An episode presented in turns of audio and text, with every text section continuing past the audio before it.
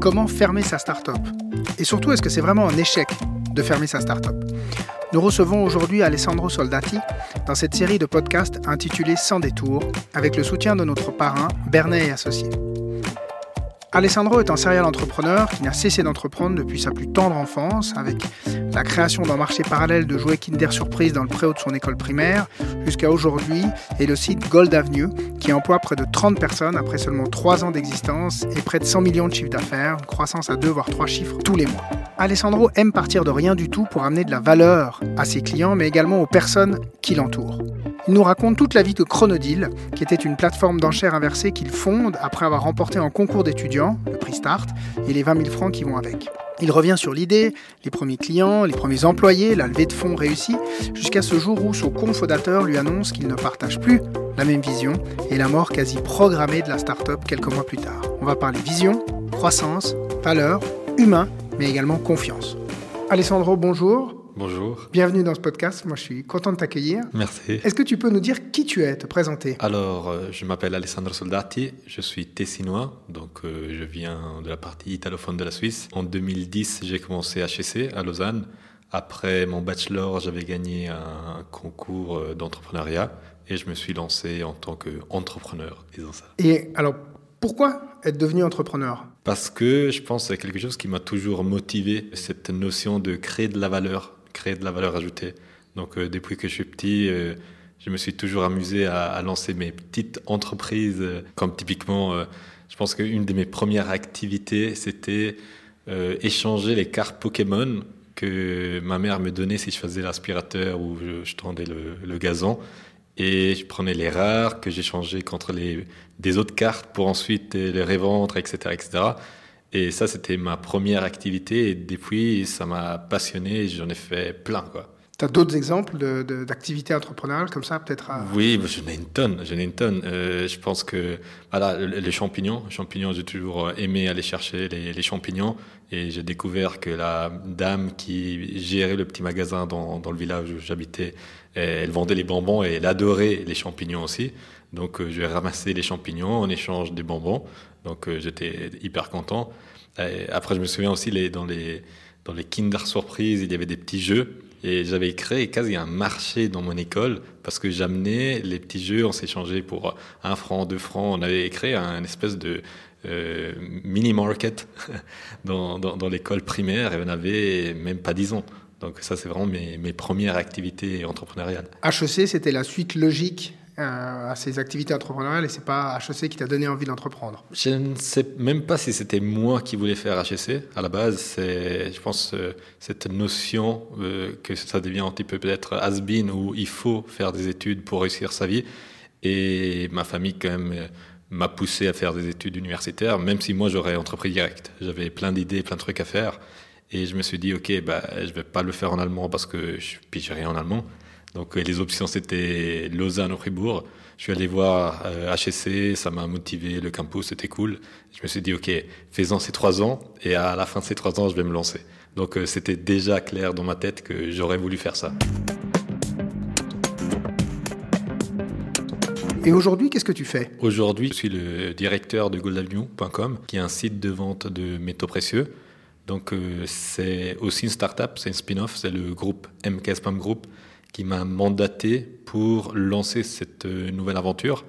Donc j'ai rejoint euh, Gold Avenue en novembre 2017 et il n'y avait rien du tout. C'est ce que j'aime, qui me motive. Il y avait un ordi et, un, un, montant sur les comptes pour lancer l'activité. Maintenant, après trois ans, on est une trentaine de personnes impliquées pour la boîte. On a dépassé les 100 millions de chiffres d'affaires. On a une croissance à 2-3 chiffres euh, par mois. Donc euh, ça va dans la direction qu'on souhaite. Quoi. Visiblement, tu amènes de la valeur à certains, certains clients. Euh, visiblement, oui. Apparemment, c'est ça. Et avant ça, avant euh, cette activité-là, qu'est-ce que, as, ce que tu peux nous raconter Qu'est-ce que tu as fait? Oui, justement. Donc, à la fin de la troisième année HEC, ça tombait bien. Il y avait ce concours Start Lausanne qui mettait à la clé 20 000 francs pour lancer son idée entrepreneuriale. Euh, donc, bien évidemment, je me suis lancé. Bah, c'était même, la deuxième fois que je me lançais parce que j'avais participé même euh, pendant ma deuxième année. Et euh, sur les 40, 40, 45 équipes qui participaient, j'ai eu la chance de remporter le premier prix. Donc, c'est 20 000 francs qui c'était, je pense, en mars 2013, et j'allais finir mes études, sauf surprise, en juin 2013. Et en ayant 20 000 francs à dans, dans, mon compte et une idée euh, à amener de, de l'avant, bah, je me suis lancé. J'avais tous les green lights qui étaient, qui étaient allumés. C'était quoi cette idée? C'était un site de vente avec des enchères inversées. Donc euh, finalement, c'était voilà, le prix d'un produit qui baissait au fur et à mesure et les gens pouvaient l'acheter au prix qu'ils souhaitaient. Euh, une des raisons pour laquelle le projet n'a pas explosé, c'est parce que le concept, comme, tu comprends, hein, il était relativement compliqué à expliquer. Et à la base, je ne me posais pas trop de questions est comment les gens perçoivent une idée? Aujourd'hui, avec une dizaine d'années d'expérience, euh, je comprends qu'avant tout, c'est le client qui doit comprendre et donc euh, il faut satisfaire une demande du marché. Avant, c'était je veux entreprendre, j'avais cette idée, je trouvais cool et on s'est lancé. Et effectivement, après, on avait dû changer un petit peu le modèle de l'enchère pour la rendre le plus compréhensible possible. Mais c'est vrai que ça a toujours été un, frein important pour, pour, notre activité. Mais pourtant, donc, ça s'appelait Chronodile, c'est, ça a dépassé le stade du projet euh, d'étude, je dirais. Oui, oui, bah, parce que bah, on était motivés à fond. Hein. En plus, on avait 20 000 francs, et je voulais démontrer aussi aux membres du concours qu'on on allait faire, faire la différence. J'ai un, collègue d'études qui m'a rejoint sur ce projet. Et en janvier, le 23 janvier 2014, euh, on a lancé chronodile.ch. De plus, on avait trouvé des iPads à un prix cassé qu'on avait pu vendre aux enchères inversées. Et le 20 minutes qui trouvait l'idée sympa, ils avaient fait un petit article de 200 mots, même pas, ce qui nous a amené des milliers de milliers de personnes à visiter la plateforme. Donc on a vraiment commencé avec un boost. Et pour moi, que je sortais des études, je me disais, ben, c'est incroyable, ça peut pas être si simple. Parce qu'on a commencé le premier jour, on avait déjà les serveurs qui en pétaient, parce qu'il y avait trop de personnes qui voulaient acheter les produits. Et, ça, c'est vraiment, ça nous a lancé. Peut-être euh, vraiment, si on n'aurait jamais eu cet article, peut-être euh, notre aventure euh, aurait duré quelques semaines. Mais Lazare fait bien des choses et ça nous a vraiment lancé dans l'écosystème entrepreneurial. Euh, aussi en termes de réputation, il y avait plusieurs euh, acteurs qui nous avaient répertoriés. Donc, euh, on a eu du soutien, on a eu des contacts, des produits, des gens qui voulaient travailler pour nous. Donc, on, s'est retrouvé très rapidement actifs dans, dans Chronodit. Avec de la croissance Avec, c'est difficile avec du recul voir si c'était la croissance ou pas, parce que voilà, on a lancé un site et on avait 4000 visiteurs par jour. Donc, pour nous, c'était huge. C'était, c'était euh, aujourd'hui, avec le recul et regardant les autres projets, je me dis c'est juste incroyable ce qu'on avait obtenu à l'époque. Donc, euh, c'est pas qu'on a fait de la croissance, on est grandi d'un coup, et même après, on a plutôt fait de la décroissance parce que SEO, ça nous parlait pas, Google Ads, ça nous parlé pas. Facebook Ads, c'était au début, donc on connaissait pas. On n'avait pas, pas une personne marketing. C'était moi et mon collègue dans, quand on squattait ce bureau dans un fiduciaire euh, à, côté de la secrétaire du propriétaire, euh, qu'on avait lancé ça. Donc on faisait de la légère décroissance qui nous a permis de, mettre en place un petit peu le tout pour gentiment ensuite renverser la décroissance avec une légère croissance et ensuite commencer à engager des personnes, euh, euh, vendre plus de produits et donc faire de la vraie croissance derrière. Toutes ces différentes étapes, tu, nous le, tu, le partages dans un livre qui est sorti euh, il y a quelques temps. Exact, le 1er décembre, on a lancé ce nouveau projet. de livre, donc, où, tu, où, tu, nous racontes ces différentes étapes.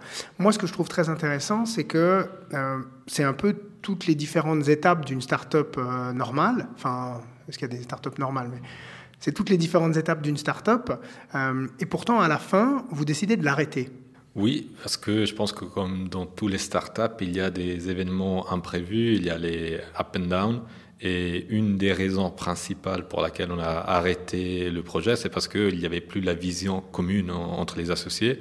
Aussi parce qu'un des associés, voilà, ça s'est relativement mal terminé.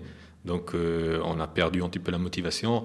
Et dans une startup, la motivation est clé, surtout parce qu'on se paye peu, on travaille énormément et on se bat pour une vision long terme que bah, des fois on atteint, des fois on n'atteint pas. Et, donc finalement, c'était une des raisons pour laquelle on a décidé de mettre la clé à la porte. Et de l'autre côté, bien évidemment, on n'avait pas la, croissance qu'on espérait avoir. Donc euh, on était encore dans cette phase vraiment de start-up, on essaie de, sortir du lot et prendre notre place sur le marché.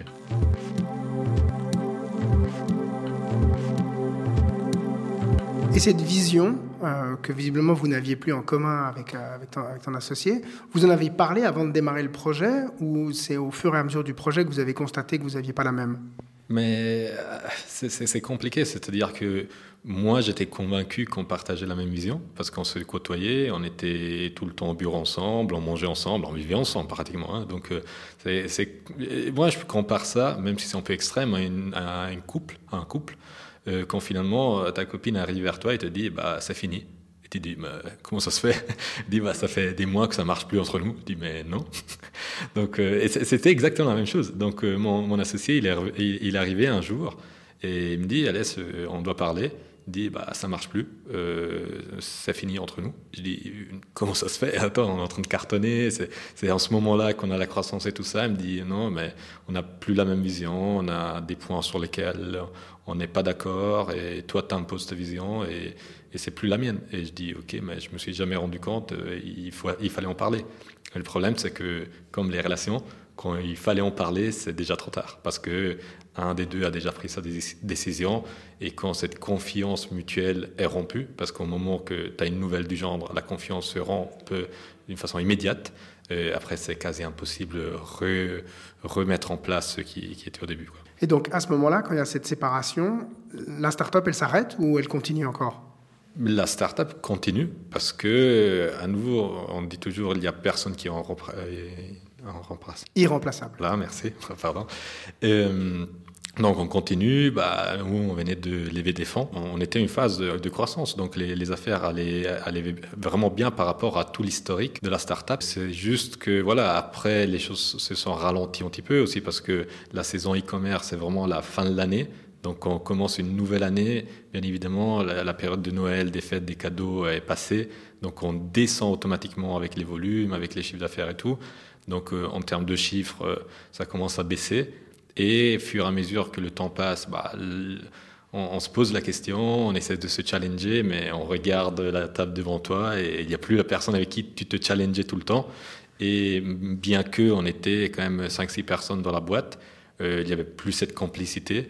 Et ça, c'est sûrement, c'est pas le facteur, mais c'est sûrement un des facteurs qui, a joué. Et l'autre facteur, c'est que voilà, on n'avait pas la, croissance qu'on espérait avoir. Et quand même, moi, ça faisait déjà trois ans et demi que je me battais pour ma vision. De l'autre côté, je commençais à voir des opportunités qui me passaient. Voilà, tu as plusieurs trains qui passent. Hein, c'est la vie, c'est des trains qui passent. Il faut choisir dans lequel sauter. Et le mien, il avait commencé à ralentir et, et je voyais plus quelle était la gare de destination. Donc, euh, j'ai descendu le train. Euh, en essayant de faire le, le, moins de dégâts possible. Alors que dans ce train, dans cette start-up, il y a des clients, il y a des employés, il y a des parties prenantes. Des investisseurs. Des investisseurs qui, est la partie la plus compliquée. Hein. Euh, oui, les, employés, bien évidemment, hein, parce qu'ils travaillent pour la société, ils sont salariés, c'est leur vie, hein, la société, bah, comme ça l'est pour toi.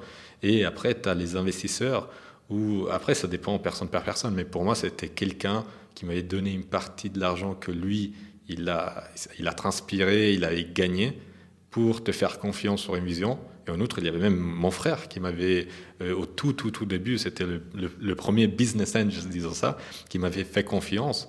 Donc c'était, ok, bah, j'ai déçu leur vision aussi, tu vois. Moi, je leur ai garanti que j'allais faire des énormes choses, et finalement, c'est pas le cas. Et, donc, il, faut réussir à... Ah, c'est pas évident, à certains moments, il faut réussir à prendre un peu de recul et dire, ok, euh, voilà, ça n'a pas marché cette fois-ci. Euh, malheureusement, c'est le risque. Hein. Quand on parie sur quelque chose, c'est plus de, risques qu'on prend, plus le, le, retour est important, mais l'autre côté de la, médaille, c'est qu'on risque de perdre. Donc euh, c'est ce qui s'est passé. Et arrêter cette entreprise à ce moment-là, alors que tous les signaux ne sont pas, sont pas au rouge, hein, il y a quand même plein de signaux verts, c'est un processus que tu as pris très rapidement, c'est quelque chose que tu as cogité longtemps. Comment, comment elle se fait la prise de décision? J'arrête. Oui, moi je l'ai fait. Euh, voilà, j'ai pris du temps pour décider. C'était pas sur un coup de tête du jour au lendemain. Même si dans l'histoire de, de je pense que il y a eu un moment. Je pense le jour que mon associé m'a dit qu'il voulait partir. Je suis arrivé à la maison et je me souviens dans le garage comme ça, j'ai dit bah voilà, c'est fini. il faudra faire autre chose. Donc euh, Mais, après, c'est tout un parcours de, digestion. parce que nous, de l'autre côté, c'était même pas, on était en faillite, on n'avait plus d'argent, on venait de lever de l'argent. Donc on venait d'avoir beaucoup de liquidités. Donc on aurait pu même changer de business model et lancer autre chose. J'ai pris le temps, je me suis mis des objectifs euh, assez rigides, assez ambitieux, et je me suis dit, ok, et je les ai partagés avec l'équipe. Parce que, à nouveau, je pense qu'une boîte, c'est pas un one-man show, c'est une team, une équipe qui va donner une certaine vision. Et je l'ai partagé avec eux en leur disant, OK, euh, d'ici euh, juin, euh, je me souviens plus, hein, mais juin, un truc comme, du, genre, il faut qu'on atteigne ces chiffres, au minimum, pour, pour nous justifier qu'on va aller de l'avant, on va continuer à pousser. Si on n'y arrive pas, on va mettre la clé sur la porte. Et ça, tu le partages avec tes équipes Exact. C'est quoi la réaction? On va y arriver. On va y arriver. Et tu as, justement as les, les, gens qui sont plus motivés que les autres. Mais la réalité, c'est que quand ton capitaine il te dit on va se mettre une limite. Je pense que quand même, c'est pas la même motivation quand tu as un capitaine qui te dit, euh, voilà, il y a un iceberg devant nous, on va le traverser, on va y aller de l'autre côté. Donc, euh, je pense que du moment que la vision n'est plus là, la flamme entrepreneuriale, elle, a arrêté, bah, peut-être sur ce projet-là, hein, sur cette vision-là, elle a arrêté de brûler comme, comme il faut. Euh, même les gens qui te suivent, ils commencent à sentir l'odeur et l'odeur de la, de la faillite ou de, l'échec ou je ne sais pas quoi. Donc, euh, tu n'as pas la même énergie. Aujourd'hui, ici, dans les bureaux de Gold Avenue, mais c'est un feu. On, se met des targets, on les atteint, on pousse, et même si on les, on les atteint pas, on, s'en fout des, des, targets plus hauts, et, et, les gens viennent ici, il y a une énergie hallucinante qui est dans, dans le bureau. Et ça, tu, tu le sens. Tu, tu, passes une journée dans les bureaux avec nous, et demain, tu, tu vas escalader l'Everest, tu vois. Donc c'est vraiment quelque chose d'important que si tu n'y crois plus, tu n'arrives pas à transmettre. Et donc ça, tu penses que c'est quelque chose qui doit venir des fondateurs, de, transmettre cette, euh, de dire où on va? Oui, des fondateurs ou de la personne qui a été mise en charge pour, pour suivre ce, cet objectif. il y a des fondateurs qui sont très doués euh, pour des aspects techniques, visuels, marketing, mais ils n'ont pas la capacité de driver les personnes. Donc il faut qu'il y ait une personne qui y croit, dure comme le, le mur, juste. Et, qui dit on va y arriver, indépendamment si c'est le fondateur, le directeur ou le chef des opérations. Le capitaine. Voilà, le capitaine, il faut qu'il y ait un capitaine, et c'est le capitaine qui va motiver tout le monde. Et, il faut absolument cette motivation-là. Et elle n'y était plus, et donc vous vous fixez ces objectifs pour le mois de juin ou qu'importe, ils ne sont pas atteints. Et là, c'est quoi Le lundi matin, on arrive à la séance et puis on dit voilà, on n'a pas atteint les objectifs, c'est fini? Oui, ça s'est passé plus ou moins comme ça. Hein. Euh, on est arrivé euh, à la fin du mois, on a pris les chiffres, on s'est dit ok, les gars, on n'y est pas. Euh, à nouveau, c'était un petit peu quand, tu es en train de regarder un film, tu sais déjà qu'il y a les, deux acteurs qui vont s'embrasser à la fin, tu vois. Parce que, et déjà au début, tu le sais, parce que c'est Hollywood et tu sais comment ça va se terminer. Et donc, même en mars, en avril, tu savais déjà comment ça allait se terminer. Donc, c'est vrai, on, combattait un petit peu, on essayait de, lancer les dernières cartouches. Euh, mais voilà, l'idée était déjà un peu acquise chez, chez, tout le monde. Et donc, on se pose, on dit, OK, les gars, les chiffres sont pas là. Il faut qu'on commence à prévoir comment on va démonter ça de la meilleure des façons. C'est-à-dire qu'il faut être transparent avec les investisseurs, il faut être transparent avec les clients, il faut être transparent avec les fournisseurs, il faut qu'on libère les bureaux, il faut qu'on fait tout propre. Les gens qui ont deux salaires, trois salaires à prendre avant d'être, euh, entre guillemets, licenciés, même, on, enlève les guillemets, licenciés, tout ça, ils vont toucher leur, leur, argent. Il y a la liquidité nécessaire pour tout faire propre. Et à la fin, tout ce qui reste, on va rembourser l'investisseur. Donc, euh, on a essayé de faire des choses le plus propre possible pour, euh, parce qu'on avait la possibilité et la calme de le faire, parce qu'on avait on s'était laissé la marge de manœuvre. On n'a pas voulu arriver euh, au dernier 1000 francs et dire ok, bah, il n'y a plus rien pour payer et, avoir le stress et, vivre mal la situation. Là, on était vraiment à l'aise avec, avec notre décision, on avait le temps pour mettre en place tout le nécessaire.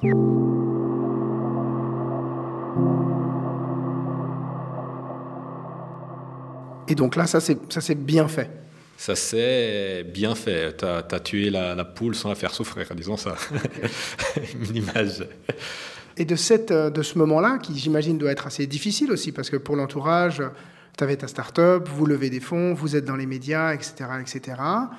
Tu vas dire à alors, tes employés, ils partagent ton quotidien, mais tu, tu dis aussi à, à ton entourage, aux gens proches, j'arrête, c'est quoi la réaction des gens? Oui, c'est, les gens sont déçus, bah, bien sûr. C'est ah, bah, je m'attendais pas. Ils te disent des choses qu'ils t'ont jamais dit dans trois ans. Et ce qui m'a fait sourire, tu vois, dire, ah, voilà, j'imaginais pas que ça comptait, tu vois, que la personne avait à cœur qu'est-ce que j'étais en train de faire parce que peut-être m'avait jamais exprimé. Elle dit, ah, c'est dommage. Et donc, c'était la chose qui m'avait le plus touché. Mais finalement, c'est les gens qui sont déçus pour toi. Mais toi, dans ta tête, moi-même dans ma tête, à nouveau, on avait fait bien les choses. Donc, j'étais prêt pour faire autre chose. J'étais prêt pour tourner la page. Et, finalement, je suis une personne, je me fais pas trop de soucis de qu'est-ce que les autres gens pensent de moi. En plus, j'avais bien expliqué à tout mon entourage proche en faisant bien les choses, en écrivant un mail, en expliquant qu'est-ce qui s'était passé et pourquoi et comment on allait le faire. Et finalement, moi, j'étais, j'étais à l'aise avec, euh, avec ma position. Et on, dit souvent que les, euh, on apprend beaucoup dans les, dans les échecs. Est-ce que fermer une entreprise, c'est un échec? Ça, c'est une autre question. Mais qu'est-ce que tu as, qu'est-ce que as appris de ça?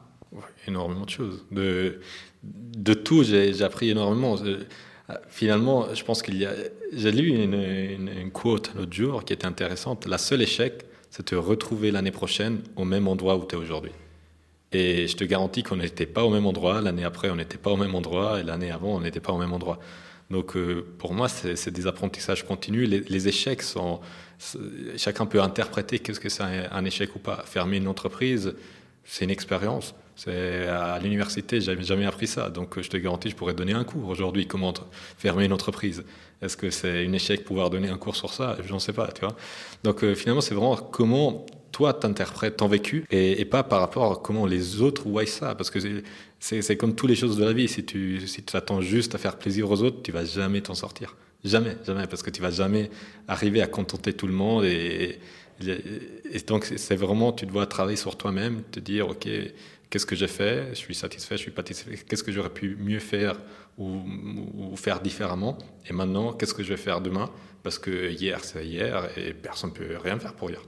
Aujourd'hui, c'est aujourd'hui. On peut que s'occuper du futur et, créer une nouvelle aventure et créer des nouveaux emplois et créer une nouvelle image de, de moi-même pour les autres et pour les gens qui vont vouloir me juger. Tu vois et il y aura des gens qui, même aujourd'hui, avec euh, les choses qu'on est en train de faire, ils vont avoir une mauvaise, euh, une mauvaise impression du soldati mais who cares, tu vois?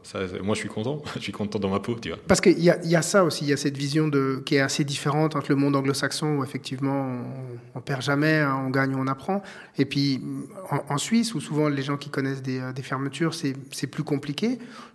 Tu, tu l'as ressenti ça chez les gens qui disaient qu'ils te regardaient différemment du coup? Cette question, elle vient un petit peu à 150% des fois que je fais une interview, c'est ah, le style américain, euh, le plus tu fais, le, mieux. Et en Suisse, euh, ah, c'est mal vu.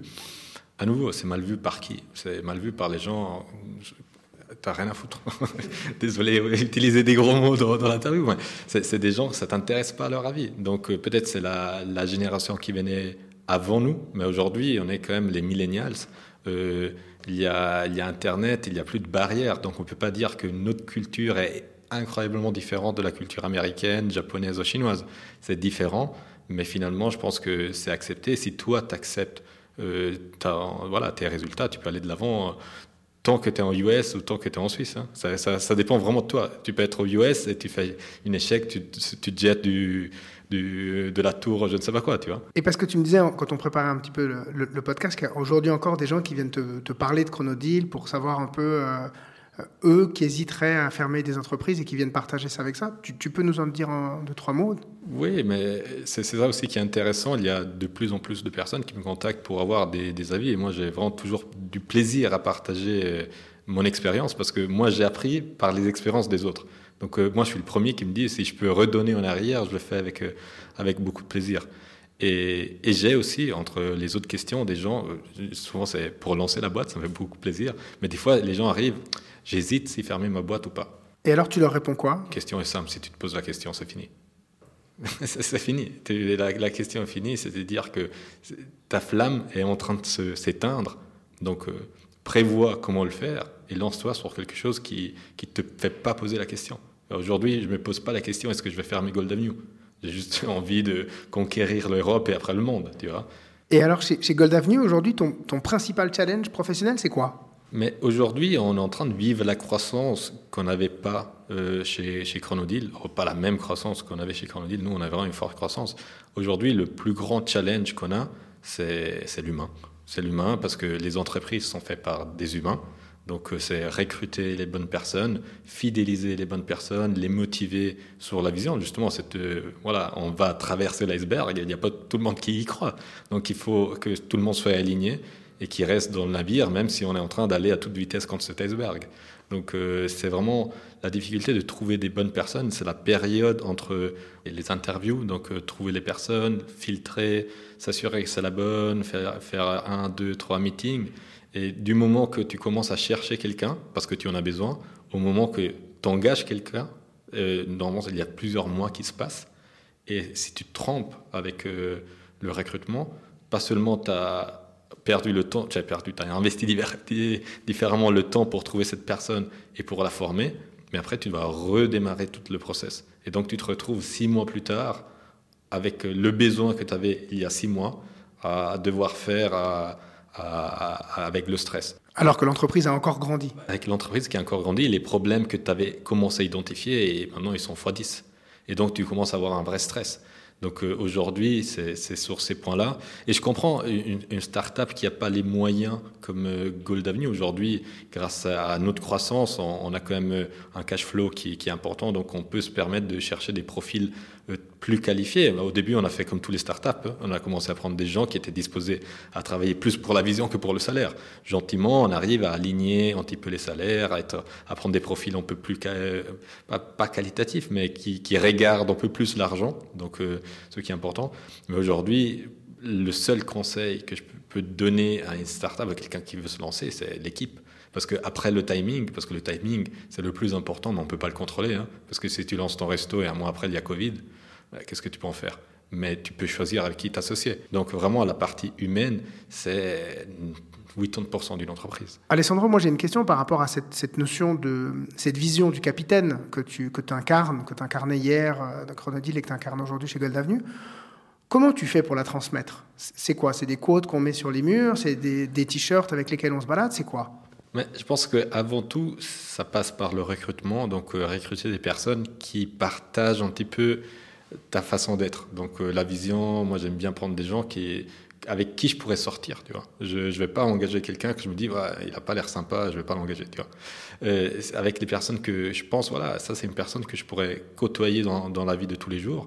Donc on est déjà aligné. Donc je te dis, tu, tu, me passes une personne au téléphone, moi, tous les, les candidats qui, qui passent chez nous, moi, je prends le téléphone, je les appelle 5 minutes avant même de faire un premier entretien. Je dis, en 5 minutes, j'arrive à filtrer 80% des profils. Et, ensuite, c'est vraiment, je pense que les gens ne sont pas là pour l'argent, même l'argent est important. Et il ne faut pas dire l'argent n'est pas important, parce qu'à la fin de la journée, tout le monde doit payer ses factures, et chacun a quand même, il y a cet aspect financier qui, est hyper important dans la vie de tous les jours.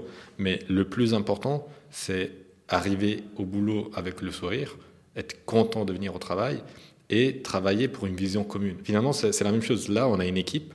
Et je dis, si toi tu fais une erreur, si toi tu l'as fait à l'envers à un de tes collègues, ou tu travailles pas un jour quand tu es en, home office parce que tu penses d'être le plus malin, c'est pas à moi que tu l'as fait en envers. Tu l'as fait en envers à, à l'équipe, à la vision et à toi-même. Parce que si on réussit, on réussit tous ensemble. Et si on réussit, vous allez voir que vous allez récolter les fruits de votre réussite. Donc, euh, et, ils le savent, parce que tous les fois qu'on a accompli quelque chose, ils, ont, ils en ont tiré quelque chose. Donc, euh, et aujourd'hui, c'est vraiment la transparence et être euh, sincère. C'est la sincérité, la transparence. Que, comme je te le disais avant, des fois, la, la, confiance que tu donnes, ça, ça, te revient un peu dans la gueule. Mais le fait d'être transparent, tu rien te rapprocher, les gens te font confiance et ils te suivent. Euh, voilà, tu, tu m'as dit qu'on va traverser l'iceberg. On y va, on va le faire. Même si je ne sais pas comment on va y arriver, tu vois.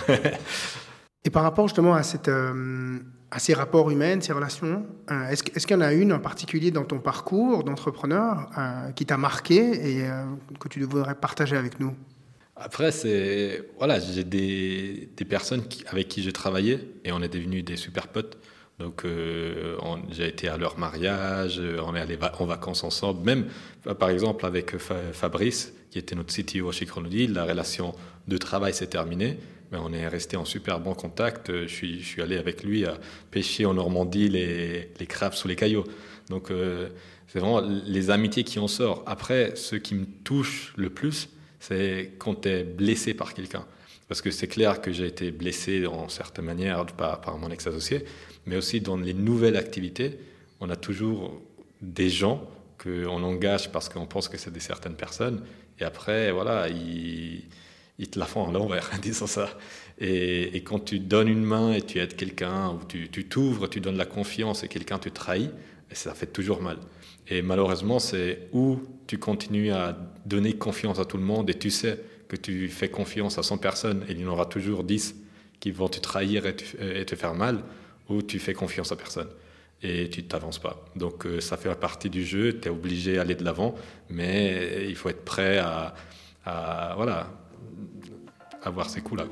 Merci beaucoup, Alessandro. C'est un plaisir. Nous sommes arrivés au terme de cette rencontre avec Alessandro Soldati. On a compris en l'écoutant ce qui compte le plus dans une aventure entrepreneuriale, c'est d'une part la vision et d'autre part l'humain. La vision tout d'abord qui doit s'énoncer et se partager avec ses clients, mais surtout avec ses équipes.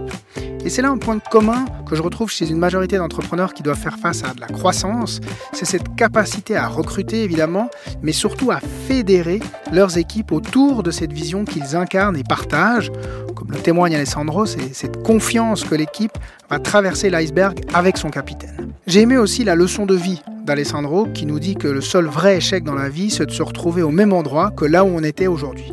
Et si vous voulez aller plus loin, je vous recommande non pas un, mais deux livres. D'abord, évidemment, celui qu'Alessandro a écrit, intitulé Les échecs de la réussite, qui raconte toute la vie de Chronodile.